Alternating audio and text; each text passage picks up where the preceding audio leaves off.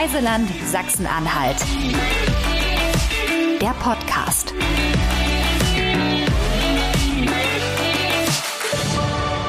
Herzlich willkommen zu einer neuen Folge vom Reiseland Sachsen-Anhalt Podcast. Heute geht es um ein ganz besonders tolles Thema, nämlich äh, um das Thema Industriekultur. Und dafür habe ich mir wie immer einen Experten eingeladen, einen Gast. Das ist der Andreas Ose. Ich begrüße dich ganz, ganz herzlich. Du hast heute den weiten, weiten Weg äh, von Teuchern auf dich genommen, um hierher nach Magdeburg zu kommen und sitzt mir jetzt gegenüber. Ich freue mich sehr. Lieber Andreas, ähm, du bist äh, ein, ich habe es ja schon gesagt, ein Experte für das Thema Industriekultur. Bevor bevor wir jetzt in dieses, äh, in dieses wundervolle Thema eintauchen, sei doch mal bitte so lieb und stell dich mal ganz kurz vor. Wer bist du denn und was machst du ganz genau? Erstmal vielen Dank, dass ich heute da sein darf. Ähm, ja, ich bin eigentlich Geologe. Bin Diplom-Geologe, bin ähm, in, die, in die Bergbaugeschichte und Bergbauhistorie äh, reingewachsen, da ich zehn Jahre im Tagebau Profen gearbeitet habe habe dann 1993 ähm, das Angebot angenommen, die älteste erhaltene Brikettfabrik der Welt zu retten. Das war eine Ruine. Die haben wir dann 16 Jahre habe ich die in ein europäisches Industriemuseum überführt. Und äh, dann trennten sich die Wege ein bisschen und ich bin dann nach Nachterstedt, habe dort äh, diese Untersuchung für das schwere, äh, für das schwere Unglück dort in Nachterstedt mhm mit äh, ja, untersucht, die, was im Endeffekt dort passiert ist. Und habe dann 2015 die Besucherbetreuung übernommen bei der MIPRAG in äh, Theisen und habe dort äh, die, ja, die, die Leute durch Tagebauer geführt, um ihnen mal einfach mal auch ähm, so, so, einen großen, so, so, so, ein großes Loch zu zeigen. Mhm. Und ähm, ja, und mein jetziger Arbeit ist im Landesamt für Denkmalpflege. Wir haben dort ein ein Projekt, was sich mit der Braungrün-Geschichte in Verbindung setzt. Und wir wollen dort alles, was mit der, mit der Industrialisierung im Land Sachsen-Anhalt zu tun hat, im Rahmen der braunkohlengeschichtlichen Entwicklung aufnehmen. Mhm. Geht zwei Jahre, weil äh, das Land Sachsen-Anhalt Mittel gekriegt hat, genau wie die anderen drei Länder, die also aus der Kohle aussteigen müssen, um eben im Endeffekt diesen Industriezweig mal näher zu betrachten und dann auch eine Grundlage zu bilden für ähm, ja, weitere Arbeiten. Mhm. Mhm. Naja, Sachsen-Anhalt ist ja auch wirklich ein, hat ja eine unheimlich lange Tradition auch an Industriekultur, ist ja eigentlich auch ein Industrieland. Ähm, und bis heute gibt's da immer noch ganz spannende Zeugnisse und auch vor allem ganz spannende Orte, die man besuchen kann. Vielleicht blickt man noch mal ganz kurz einen äh, Schritt zurück, äh, so in die Geschichte. Wie stark hat denn die Geschichte ähm, die heutige Industrie beeinflusst? Oder wo sieht man das vielleicht heute immer noch? Naja, das Land Sachsen-Anhalt hat ja äh, durch die Expo 2000 die Korrespondenzstadtregion mhm. äh, Dessau, Bitterfeld, Wittenberg damals mit eingebracht.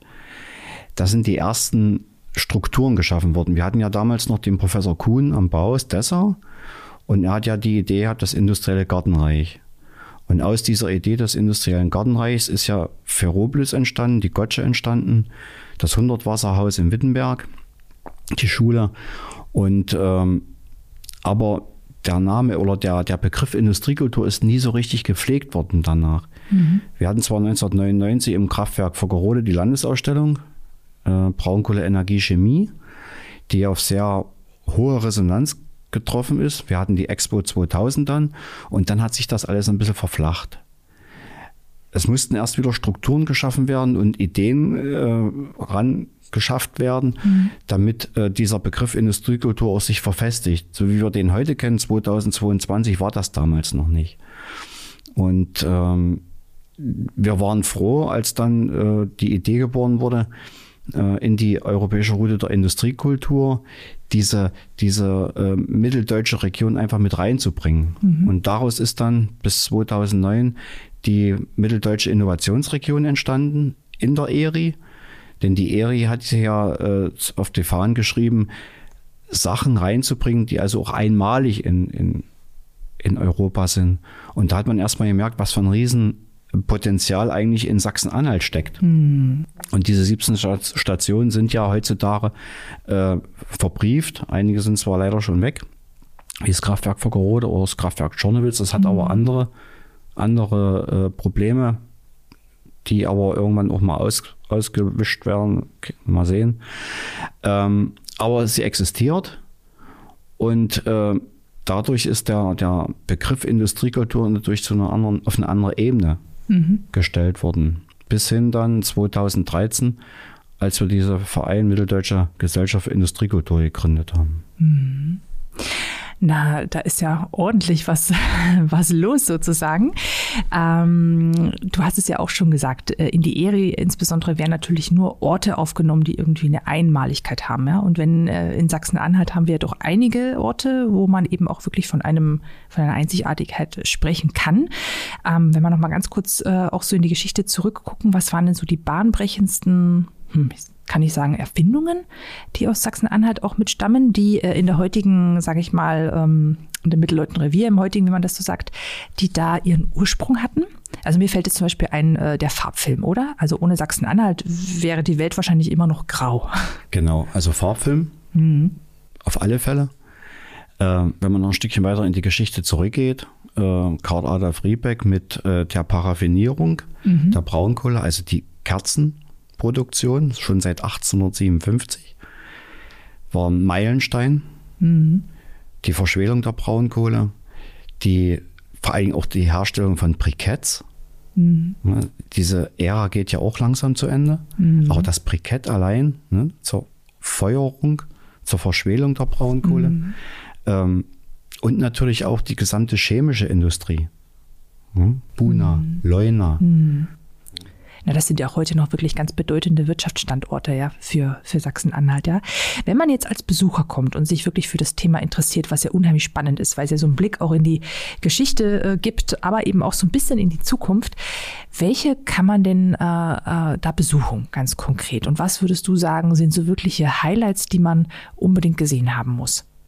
Na, ich habe schon erwähnt, also wenn man von Süden anfängt, mhm. äh, die Brikettfabrik Hermannschacht in Zeitz, sie gilt ja als eine der ältesten Brikettfabriken der Welt mhm. mit ihrem Maschinenbestand schon ab 1873. Ähm, das Deutsche Chemiemuseum in Merseburg ist auf alle Fälle ein Highlight, weil ja durch diesen Deindustrialisierungsprozess so viel äh, weggekommen ist, mhm. sodass also auch der damalige Verein erstmal retten musste, was zu retten geht und dann konzentriert an der Fachhochschule Merseburg dann dieses Chemiemuseum aufgebaut hat.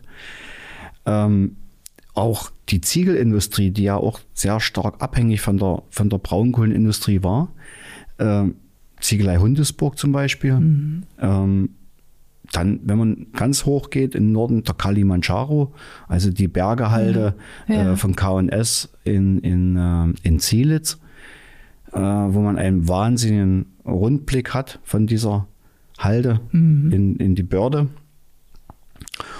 Und wenn man Richtung ja, Westen geht, natürlich dann Kupferschiefer mit dem Humboldt-Schlösschen im Mansfeld-Museum oder dann auch der Röhrichschacht in Wettelrode. In Wettelrode, ja, das ist ja auch, Mensch, äh, auch ein sehr, sehr guter Tipp, ja. Ich kenne auch äh, ziemlich gut sogar, würde ich sagen, ähm, die Kohledampflichttour. Ähm, ich bin da auch mit meiner Familie schon ein Stückchen mit dem Fahrrad gefahren, jetzt nicht so weit, weil mit kleinen Kindern ist das immer nicht ganz so einfach. Aber die ist ja doch auch eine relativ bekannte Route, ähm, würde ich zumindest mal behaupten, auch außerhalb von Sachsen-Anhalt. Wie, äh, wo, wo genau führt denn diese Route lang? Vielleicht kannst du das mal ganz kurz äh, erzählen. Was kann ich da, was kann ich da so erleben und welche Orte verbindet die denn? Ähm, man muss noch erstmal ein Stück in der Historie zurückgehen, weil ähm, touristische Ziele und touristische Wege müssen immer erst zusammengeführt werden.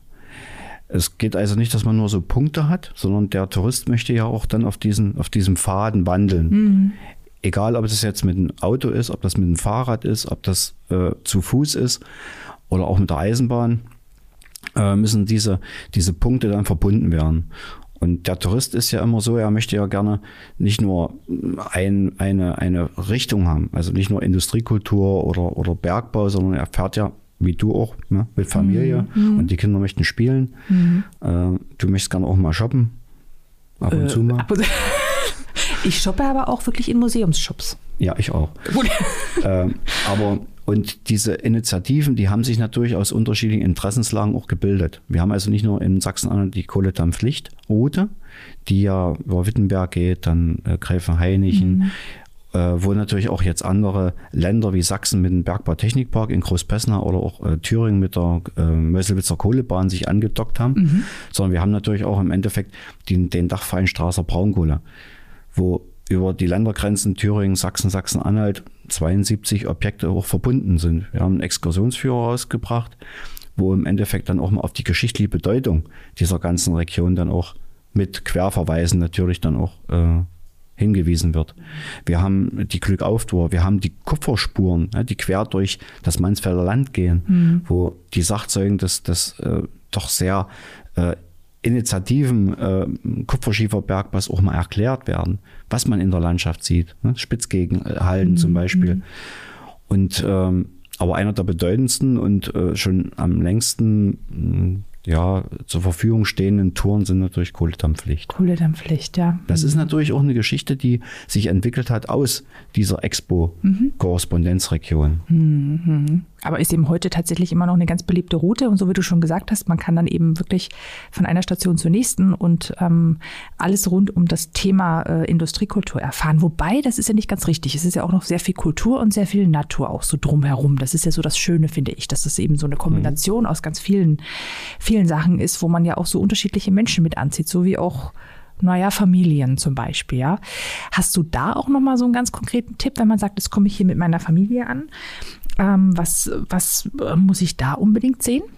Ja, wenn du jetzt bei, bei Kohledampflicht bleibst, dann ist es im Endeffekt auch Ferropolis. Mhm. Weil Gut, die Jugend, die treibt es natürlich dann zu Mesh und Splash, ne? zu, zu, diesen, ja, zu diesen Events, zu ja, diesen Events. Festivals. Ja. Aber Familie ist natürlich auch, dass die Kinder mal spielen können mit ja. dem Spielplatz. Man kann auf die Backer, man kann auf den Absetzer. Wir haben das Dessau Wöllerzer Kulturreich, mhm. um andere Kultur kennenzulernen. Und der Wörlitzer Park ist ja im Endeffekt auch so ein Highlight. Wir haben das, das Dessauer Bauhausmuseum, mhm. ne? wir haben die Städten, mhm. das, das, das Bauhaus an sich. Mhm. Ähm, aber wir haben natürlich auch im, im, äh, in, in Sachsen-Anhalt, wenn ich jetzt zum Beispiel auch an, an, das, ähm, an, an den Röhrschacht denke, ja. ne, da ist der Harz nicht weit. Mhm. Und der Harz es bietet sich ja auch an, mit Familien einfach mal auch ins Selgetal zu fahren, mhm. zu wandern. Mhm. Wir haben Quedlinburg in der Nähe. Mhm. Ne? Also in der Beziehung auch durch die neue äh, A36 äh, bietet sich ja an, sehr schnell und effektiv auch durchs Land zu fahren. Ja. Das stimmt wirklich. Also man ist dann relativ schnell auch ähm, von A nach B gekommen und ähm, kann auch wirklich viele unterschiedliche Orte miteinander verbinden. Ja, ein Ort, äh, ich glaube, wir haben es auch schon genannt, aber auf den würde ich jetzt gerne ein bisschen näher eingehen. Ähm, das ist das Hugo Junkers Museum in Dessau. Das ist ja auch so ein, finde ich, naja, Geheimtipp muss man glaube ich gar nicht mehr sagen, aber es ist zumindest so ein Juwel unter den Industriekulturorten. Das ist ja sehr, sehr eng verbunden auch mit dem, mit dem Wirken von Hugo Junkers. Das ist ja eine, ich würde mal sagen, eine sehr berühmte Persönlichkeit für Sachsen-Anhalt, der ja unheimlich viel gemacht hat, unheimlich viel erfunden hat und ich glaube schon auch so die Welt ein kleines Stück revolutioniert hat. Kannst du ein bisschen was über ihn erzählen und vor allem auch über das Hugo Junkers, äh, über das Hugo Junkers Museum? Ich bin ja Dessau, ich bin ja in Dessau Och, geboren. Na, bitte, ja, was ich bin ja in Dessau geboren. Und äh, ich habe äh, damals immer das Gasviertel nannte dann das, also die mhm. äh, Dessau Nord, wo im Endeffekt dann Hugo Junkers dann die Gasthermen dann produzieren oder produziert wurden. Aber äh, Hugo Jungers kann man nicht nur an der Gastherme äh, äh, andocken. Ne? Also das ist nicht nur die Ausstrahlung, dass er das erfunden hat, sondern er hat ja zum Beispiel auch das Stahlhaus erfunden. Mhm. Er hat ähm, ganz äh, Metallflugzeuge gebaut. Ne? Die, die gute alte Tante U, also die U-52. Es gab natürlich eine ganze Reihe auch an, an Vorgängern, aber die ist ja in, in aller Munde. Mhm. Ne? Ein, ein, Flugzeug steht ja nun im Hugo Jungers Museum. Mhm. Er hat ähm, Versuche gemacht mit, mit Flugzeugmotoren. Er hat die, die Flugzeugmotoren revolutioniert, um die Leistung zu steigern. Er hat einen Windkanal gebaut, um dort im Endeffekt auch die, die Flugzeuge dann zu optimieren. Und in, in der in der, in der Größe ist er ja nicht nur äh, Pionier gewesen, äh, Forscher, er ist auch Politiker gewesen. Er hat ja auch eine politische Meinung gehabt.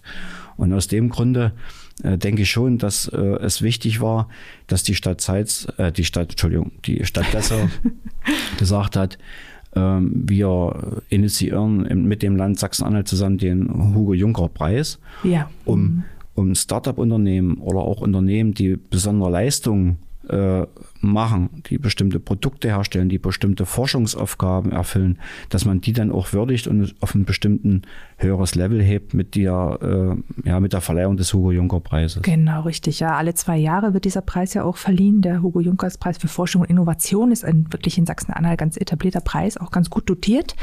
Und damit ähm, werden ja auch, so wie du schon sagst, innovative Unternehmen gesucht, die so ein bisschen vielleicht auf den Pioniergeist von Hugo Junkers wandeln, ja. Das ist äh, tatsächlich so der Fall, ja. Ähm, das Hugo Junkers Museum ist ja ein Beispiel, für Robolis haben wir auch schon genannt, äh, Hermannschaft, verschiedene haben wir ja jetzt auch schon quasi Beispiele kennengelernt. Kannst du uns auch noch mal ganz kurz was erzählen, wer kümmert sich denn eigentlich um diese, um diese Museen, beziehungsweise auch um dieses ganze Netzwerk, um das so ein bisschen ähm, auch am Leben zu halten, ja, dass die so vielleicht voneinander wissen, dass so gemeinsame Werbeaktionen gemacht werden, vielleicht auch gemeinsame Veranstaltungen. Wenn du da auch noch mal was äh, erzählen möchtest, äh, wie das so organisiert ist. Ähm, wenn man sich die, die Kulturlandschaft äh, in, in Sachsen-Anhalt anguckt, dann sind ja im Endeffekt diese, diese Museen aus Initiativen entstanden. Mhm. Es, es gab manchmal nur Einzelpersonen, die dann im Endeffekt Gleichgesinnte zusammengeschart haben. Mhm. Äh, es gab äh, Vereine, die sich dann gebildet haben, um bestimmte Sachen zu retten. Denn wenn man sich das überlegt, dass wir 1989 noch 58.000 Bergarbeiter in der Braunkohle in Mitteldeutschland hatten und 90.000 mhm. in der chemischen Industrie und davon im Endeffekt in diesem Deindustrialisierungsprozess so viel äh, weggegangen ist, ne? Mhm. also im Endeffekt auch abgetragen, äh, zerstört, äh, neue, neue, neue Firmen haben sich dann angesiedelt. Mhm musste natürlich im Endeffekt erstmal ein sehr starker, ich sage mal in Anführungsstrichen, Sammlungsprozess durchgeführt werden. Später dann hat das Land Sachsen-Anhalt natürlich auch viel Geld in der Hand genommen, um solche übrig gebliebenen Sachen dann auch zu retten und, und zu rekonstruieren, zu restaurieren, aufzubauen. Ähm, was wichtig war, waren natürlich die Vereine. Aber in der heutigen Zeit, über 30 Jahre nach der Wiedervereinigung, sind natürlich auch in die Jahre gekommen. Mhm. Und ähm, es, es gibt schon, ich sage mal, ähm, Beispiele, wo dann diese, diese Museen natürlich dann sehr stark auch leiden, weil eben halt durch diesen Überalterungsprozess nicht, keine Jungen hin, hinterherkommen. Also, ja, und ja ähm, es sollte da im Endeffekt schon mal überlegt werden, wie man diese, diese, diese Kulturlandschaft der industriellen Entwicklung in, in Mitteldeutschland, dann nehme ich nicht bloß die Braunkohle, nehme ich eigentlich alle Industriezweige, die jetzt noch da sind, mhm. die jetzt im Endeffekt auch dieses Potenzial haben, dass die auf neue Strukturen oder auf neue in neue Bereiche dann integriert werden, damit eben auf einer Nachhaltigkeit, wir sprechen ja heutzutage auch von einer Transformation, mit, mhm. von Nachhaltigkeit, wir reden von Strukturwandel, mhm. äh, dass da eben halt auch klare Linien da sind, wie diese Kulturlandschaft äh, in Sachsen-Anhalt auch erhalten bleiben kann. Mhm. Und als richtig eingefleischter Industriekulturfan, ja, also ich zähle mich auch dazu, muss ich ganz ehrlich sagen. Ähm, Gibt es da aus deiner Sicht einen Tag im Kalender, den ich mir im Jahr rot anmarkern muss und mich auf jeden Fall mit meiner Familie auf die Socken machen muss? Richtig rot. Richtig rot, okay. Richtig rot. Äh, das ist der Tag der Industriekultur in mhm. Sachsen-Anhalt. Äh, entstanden, als wir mit der ERI soweit fertig waren und die Mitteldeutsche Innovationsregion dann verankert war mit ihren 17 Stationen wollten wir einen Auftakt machen. Und dieser Auftakt fanden die Technikmuseen wunderbar, weil ja dann immer so ein Initial kommt, ne, in die, in die Sommerveranstaltung reinzugehen. Und das ist immer der dritte Sonntag im April. Kann sein, dass es mal verschoben wird durch Ostern, aber generell immer der dritte Sonntag im April, wo der Tag der Industriekultur im Land Sachsen-Anhalt die Eröffnung der Saison demonstriert weil, äh, wie gesagt, viele möchten das gern. Und wir haben ja unsere sächsischen Kollegen, die machen das im August, Ende August. Aber wir haben gesagt, nee, wir möchten das als Auftakt haben, damit immer gesagt wird, jetzt beginnt die Saison und da mhm. fiebern auch unsere Technikmuseen auf alle Fälle. Leider Corona-bedingt seit drei Jahren nicht, aber wir sind jetzt guten Mutes, dass wir 2023 mhm. am dritten Sonntag im April dann den Tag der Industriekultur wieder begehen können. Mhm. Mit einem großen Veranstaltungsprogramm. Mhm. Ja. Auf der Seite www.industrietourismus.de. Okay, dann drücken wir mal ganz, ganz fest die Daumen, dass das dann auch klappt. Der Strukturwandel ist ja auch so ein Thema, ähm, der uns ja sehr, sehr intensiv beschäftigt, gerade im südlichen Sachsen-Anhalt. Also der Braunkohleausstieg, äh, da ist ja gerade, man kann ja fast schon sagen, der Umbau einer Landschaft in Gange. Ja, auf der einen Seite entstehen ja neue Landschaften, auf der anderen Seite äh, werden naja, Landschaften auch geschlossen in gewisser Weise. Ähm, du bist da ja auch äh, stark involviert, äh, nicht nur durch deine Arbeit, sondern natürlich auch durch, deinen, äh, durch, durch deine Passion, sage ich mal. Ähm, wie schätzt du denn das ein? Wo gibt es denn aus deiner Sicht konkrete Herausforderungen und auch äh, Entwicklungsmöglichkeiten für die Zukunft? Ja, man muss erstmal sehen, dass, dass das Bestehende, was da ist, mhm. ähm, dass da im Endeffekt die Möglichkeit geschaffen wird, über den Strukturwandel die Arbeitskräfte zu halten. Mhm. Denn wir wissen alle, 2030 äh, ist nicht mehr lang. Ne, die Bundesregierung wird ja irgendwann wahrscheinlich doch 2030 favorisieren, weil jetzt die G7-Staaten sich ja da auch geeinigt haben. Und äh, da sollte dann schon dieses Fachkräftepotenzial, was ja durch diese Firmen dann auch gebunden ist, dann in andere Bereiche transformiert werden. Mhm. Ähm, ob das nun die Wasserstoffproduktion ist, ob das äh, andere Technologien sind, die sich dann da andocken. Das ist das eine. Auf der anderen Seite ist es natürlich auch zu überlegen, äh, wie man den da sind wir wieder bei dem Tourist oder bei dem Besucher, wie man diesen, diesen Prozess oder diese industrielle Entwicklung, die ja seit 1850 ein immensen mm, Potenzial hatte und natürlich auch äh, weitgehend unsere Landschaft in Sachsen-Anhalt auch geprägt mhm. haben, egal in welchen Bereichen, äh, dass man die dann dem Besucher, dem Tourist dann auch auferlegt und sagt, hier, guckt euch das an, ob das nun ein mitteldeutsches Bergbaumuseum zum Beispiel ist, mhm. so wie es jetzt im Endeffekt die ersten Ideen schon gibt im südlichen Sachsen-Anhalt. Oder dann natürlich auch eine, eine, Erhöhung des Potenzials auch des Technikmuseums Magdeburg. Mhm. Wir haben, wir haben diese, diese Ankerpunkte mhm. und ich denke, dass diese Ankerpunkte unwahrscheinlich wichtig sind, ähnlich auch wie bei der ERI dass also äh, Ankerpunkte existieren, woraus dann auch eine Ausstrahlungskraft für die Region entsteht. Mhm. Und damit natürlich auch wieder Gäste äh, hierher gelockt werden, die das sich hier ansehen können, damit man auch in Zukunft darauf blicken kann, was hier alles Tolles entstanden ist. Ja, Mensch, Andreas, wir sind äh, schon fast am Ende von unserem von unserem spannenden Talk. Ähm, das war wirklich äh, mal ein ganz äh, besonderer Exkurs in, eine, in einen Teil von Sachsen-Anhalt, über den wir gar nicht äh, oft genug, finde ich, sprechen können, der aber so interessant ist und auch wirklich auch noch so viel Potenzial hat für, für Menschen, äh, hier diesen Landstrich mitzuentdecken. Ähm, bevor wir ganz zum Ende kommen und uns verabschieden, äh, würde ich äh, gerne unsere traditionelle Abschlussfrage stellen wollen. Ja, die besteht quasi immer so aus drei Teilen. Und zwar werde ich dich äh, bitten, dass du äh, uns äh, ein kleines Geheimnis verrätst. Und zwar ähm, würde mich interessieren, wo denn dein Lieblingsort ist. Äh, einerseits in Törchern, andererseits natürlich in Sachsen-Anhalt und wenn es darüber hinaus auch noch wirklich einen gibt, dein Lieblingsort in der ganzen Welt. Okay. Oh, okay.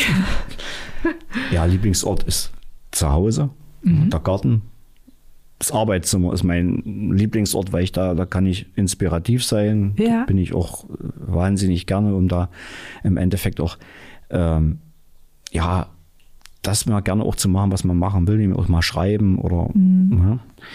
ja. ähm, Sachsen-Anhalt habe ich kennengelernt äh, durch meine Tätigkeit in Nachstadt, wo habe ich in Quedlinburg geschlafen und habe den Lehoff kennengelernt. Das ist ein mhm. Sandsteinfelsen in, mhm. außerhalb von Quedlinburg. Aber wenn man da oben, wenn man da mal wandert und man ist dann da oben und sieht dann so dieses Harzer Vorland, die Stadt Quedlinburg, das ist ein richtig geiler Ort. Okay.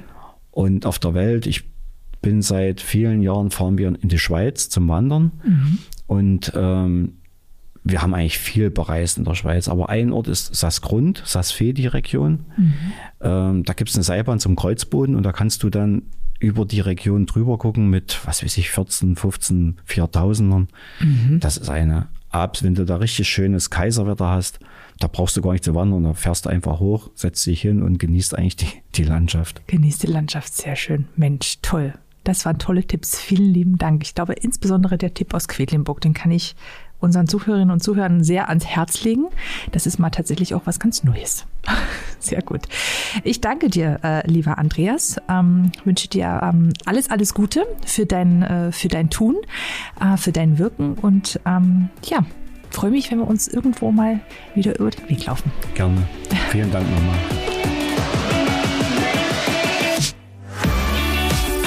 Reiseland Sachsen-Anhalt. Der Podcast. Folgt uns auf Facebook und Instagram oder besucht uns im Netz unter sachsen-anhalt-tourismus.de.